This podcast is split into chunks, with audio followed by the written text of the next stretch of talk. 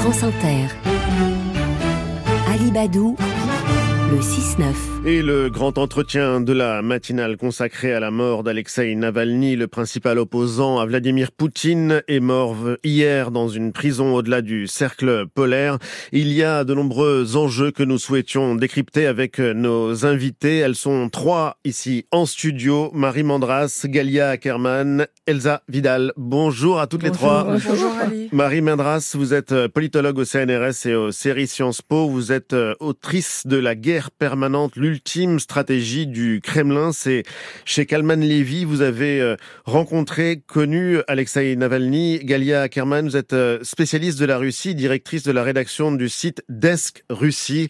Et vous avez euh, travaillé notamment sur le livre noir de Vladimir Poutine qui avait été publié chez Robert Laffont. Elsa Vidal, vous êtes journaliste responsable de la rédaction russe de RFI, experte des sociétés post-soviétiques et autrice de la fascination russe. Autant dire que toutes les trois, vous connaissez bien la situation dans ce pays et sous ce régime, celui de Vladimir Poutine. Première question peut-être pour euh, commencer. Qu'est-ce que vous avez ressenti hier à l'annonce de la mort d'Alexei Navalny? Marie Mandras est-ce que vous avez été surprise? Est-ce que c'était l'aboutissement logique d'une histoire qui datait finalement de plusieurs années maintenant? Même si on sait que c'est possible, le choc a été terrible. Pour moi, et je pense pour euh, des millions de, Russes, d'Européens, d'Ukrainiens. D'abord, comprendre ce choc.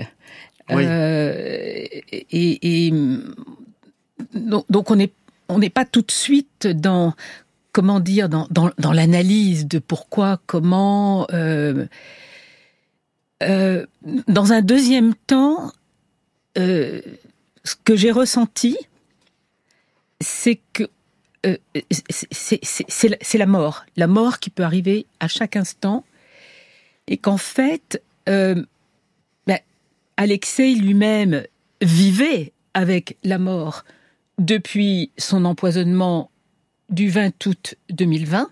Oui. Je voudrais rappeler aussi qu'il a failli mourir vers la fin de sa guerre de la euh, sa grève de la faim, euh, en avril 2021 euh, parce qu'il n'avait accès à absolument aucun, aucun soin euh, médical. Et, donc, le, clan Poutine ne sait plus faire qu'une chose, en fait. C'est détruire et anéantir tous ceux qu'il nomme ses ennemis. Mais le problème, c'est que les ennemis, c'est plus de la moitié de la planète et et en fait, c'est toute la population russe qui subit toutes les conséquences de cette terrible guerre. Euh, et puis enfin, je dirais que le, le, troisième sentiment que, que j'ai eu, euh, bien sûr, d'abord pour Yulia, euh, la femme d'Alexei Navalny et ses enfants, Zakhar et, et, Daria.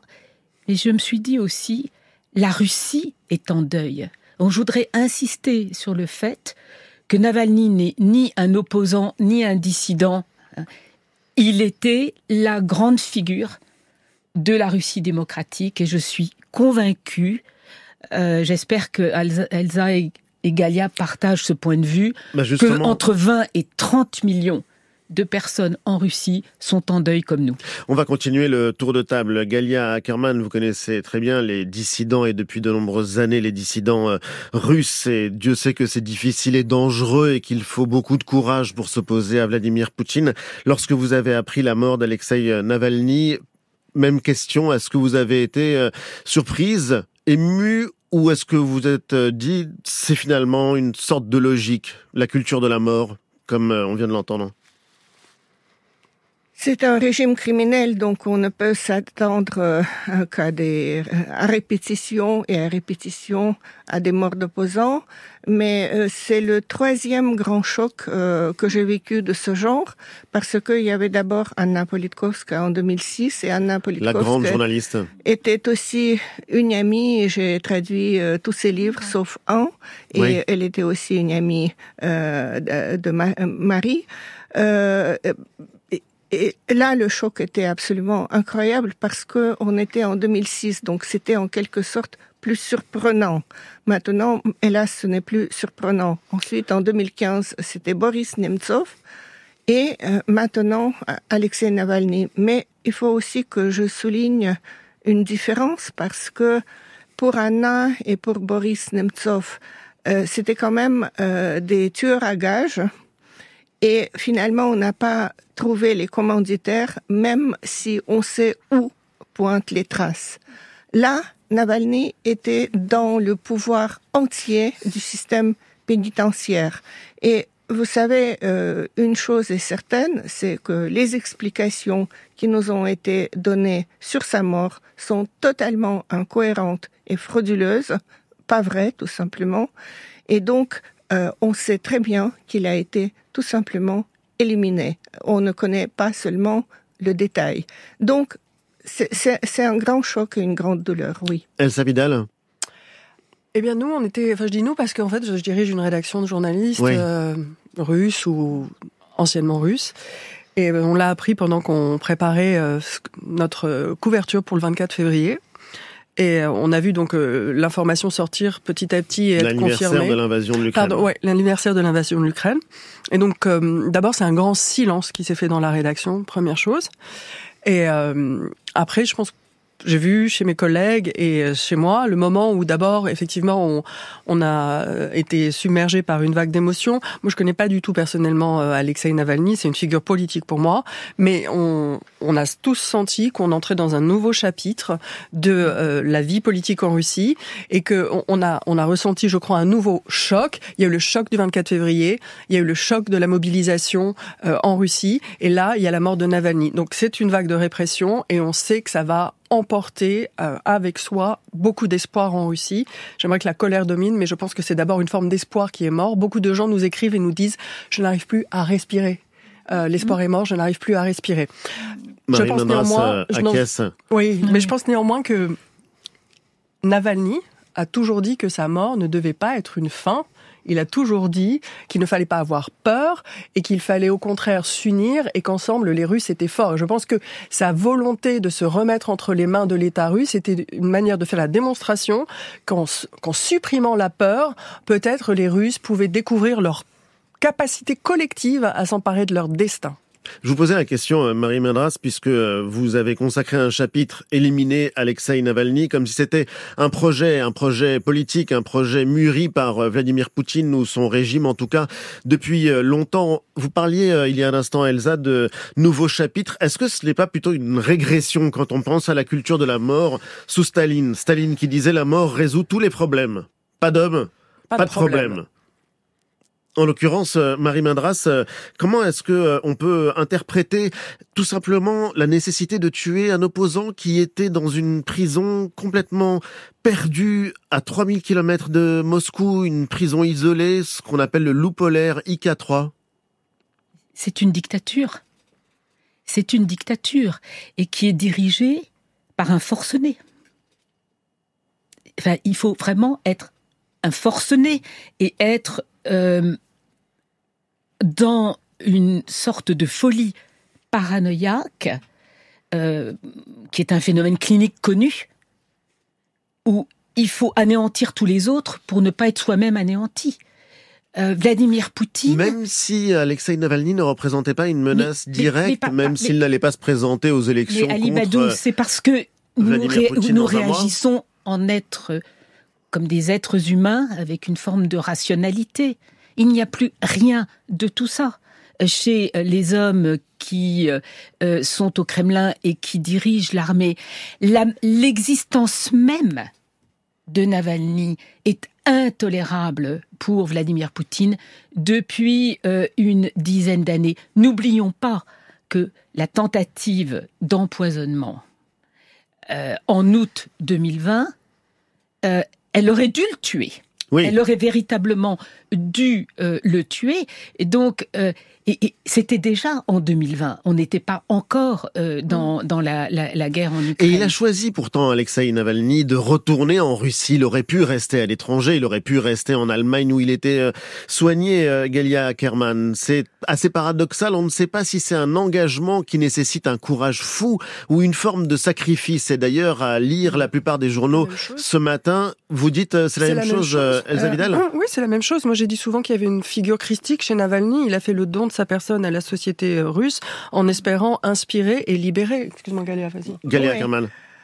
Euh, je pense que c'était pas exactement comme ça. Je pense qu'au moment où il a pris la décision de rentrer en Russie, euh, c'était parce que il avait connaissance, quand il avait été encore empoisonné en 2020, d'une Russie encore un peu moins horrible que celle dans laquelle il est revenu plusieurs mois plus tard. Oui. Il avait été arrêté à plusieurs reprises. À chaque fois, il a purgé la peine d'un mois, de deux semaines. Il a été euh, euh, aussi euh, en liberté conditionnelle.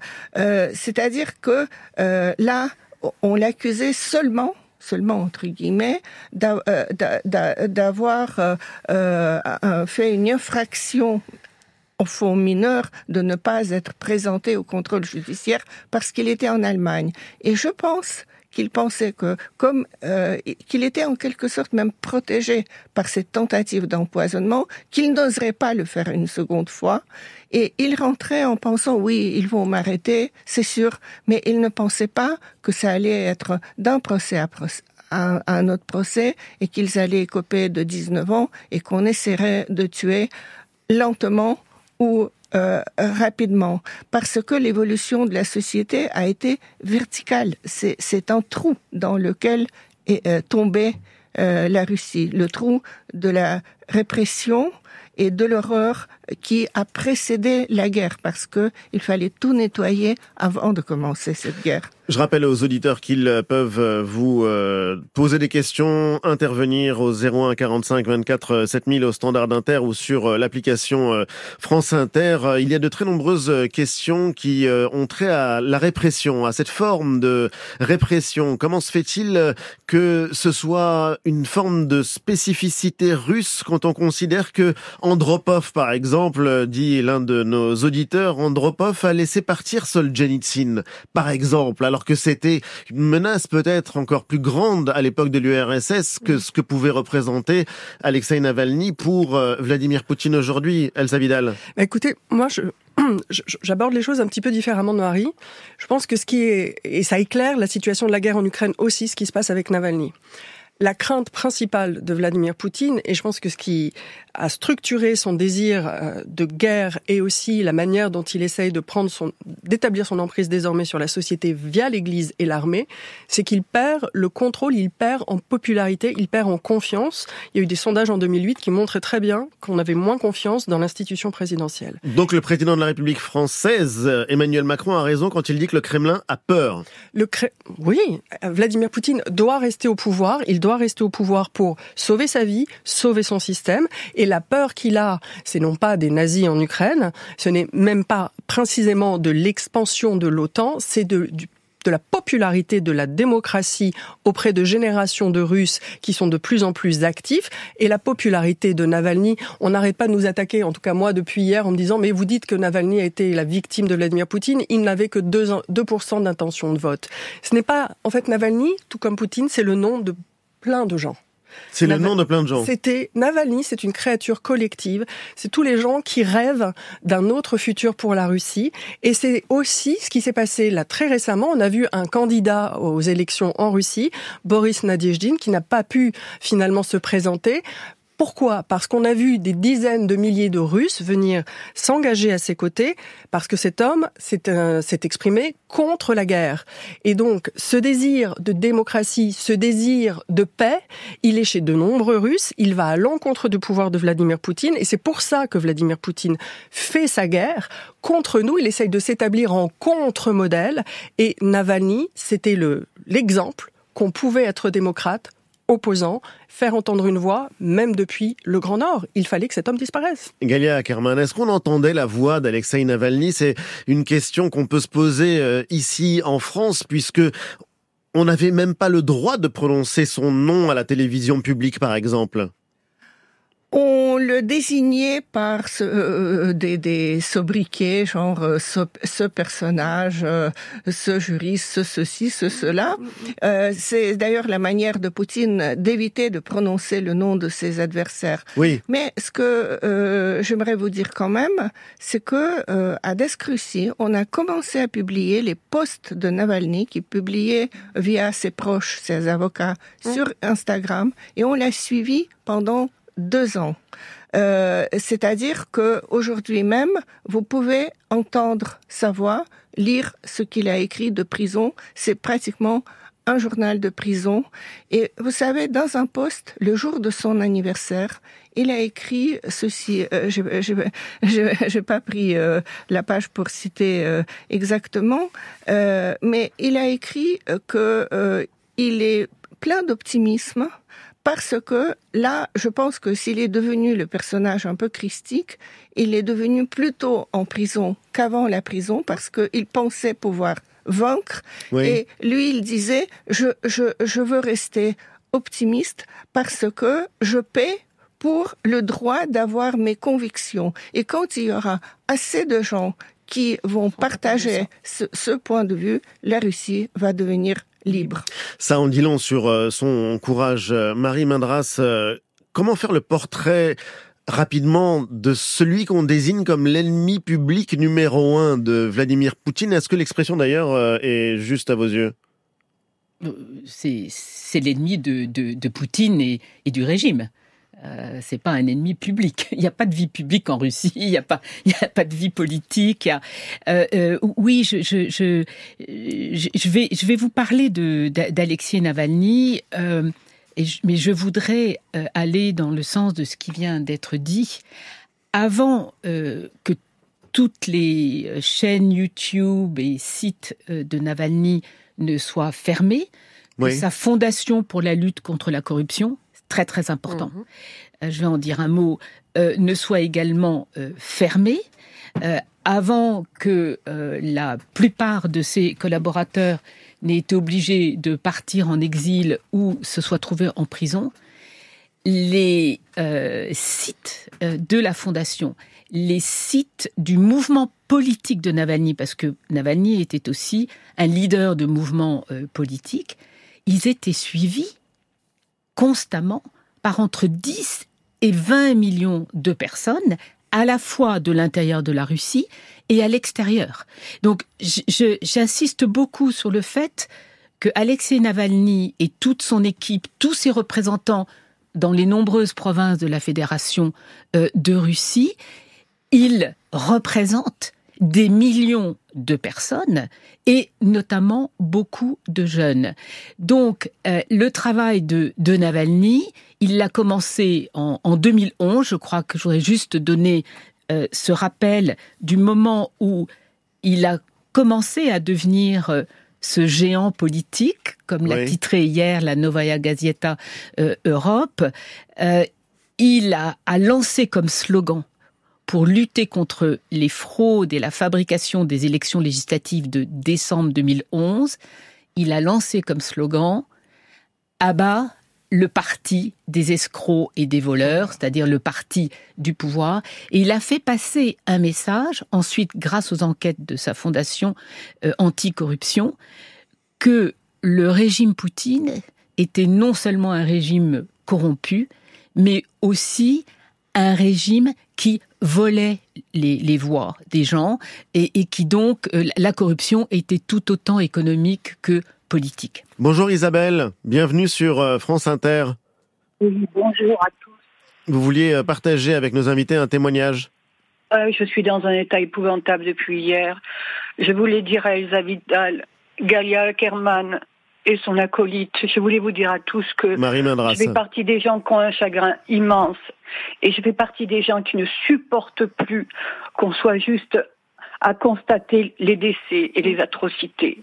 Je voudrais au quotidien qu'on se lève pour tous ces gens qui luttent pour nous.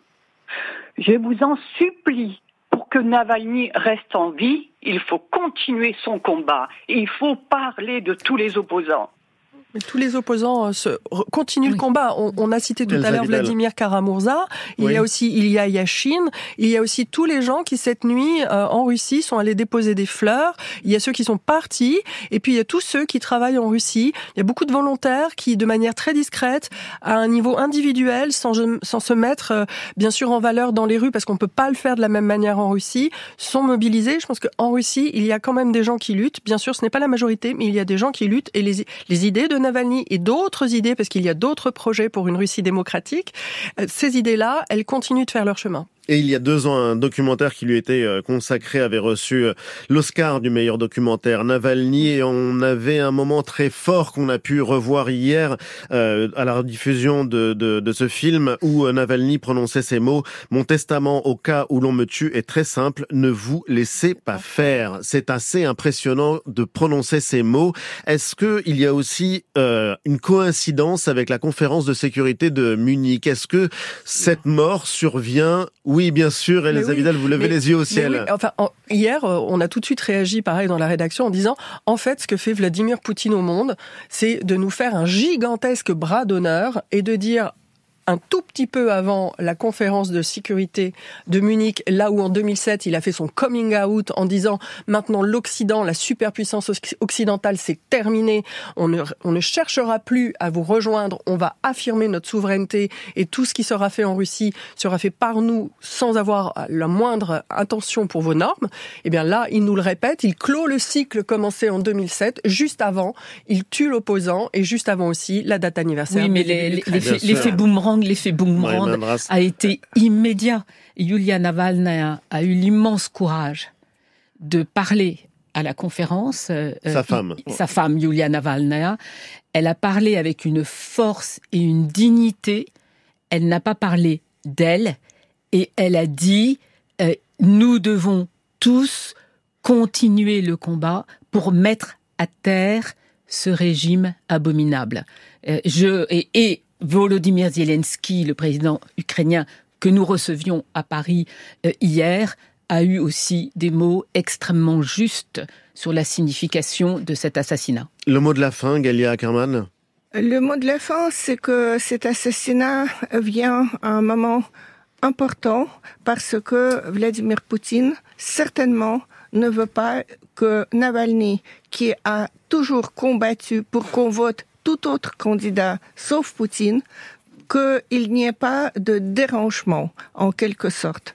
Euh, il l'a déjà fait euh, dans, dans le passé, il l'a refait maintenant parce que euh, la voix de Navalny a été audible via les gens de sa fondation, via les autres opposants. il a soutenu Nadezhdin d'ailleurs, et son appel était vraiment voter tout sauf Poutine. Et ça, c'est totalement inadmissible pour Poutine. Donc, je, je pense que ce n'est pas une coïncidence qu'il soit éliminé. Je ne crains pas le mot maintenant. Merci infiniment, en tout cas, à toutes les trois, de nous avoir aidé à comprendre les enjeux de la mort et de ses conséquences la mort d'Alexei Navalny. Marie Mindras, je rappelle donc ce livre, La guerre permanente, l'ultime stratégie du Kremlin. C'est chez Kalman Levy. Elsa Vidal, La fascination russe, c'est chez Robert Laffont. Et quant à vous, Galia Ackerman, vous êtes donc à la tête du site Desk Russe et vous avez dirigé le livre noir de Vladimir Poutine, le livre noir euh, auquel s'ajoute donc euh, une nouvelle page. Merci infiniment à toutes les trois. À suivre la revue de presse.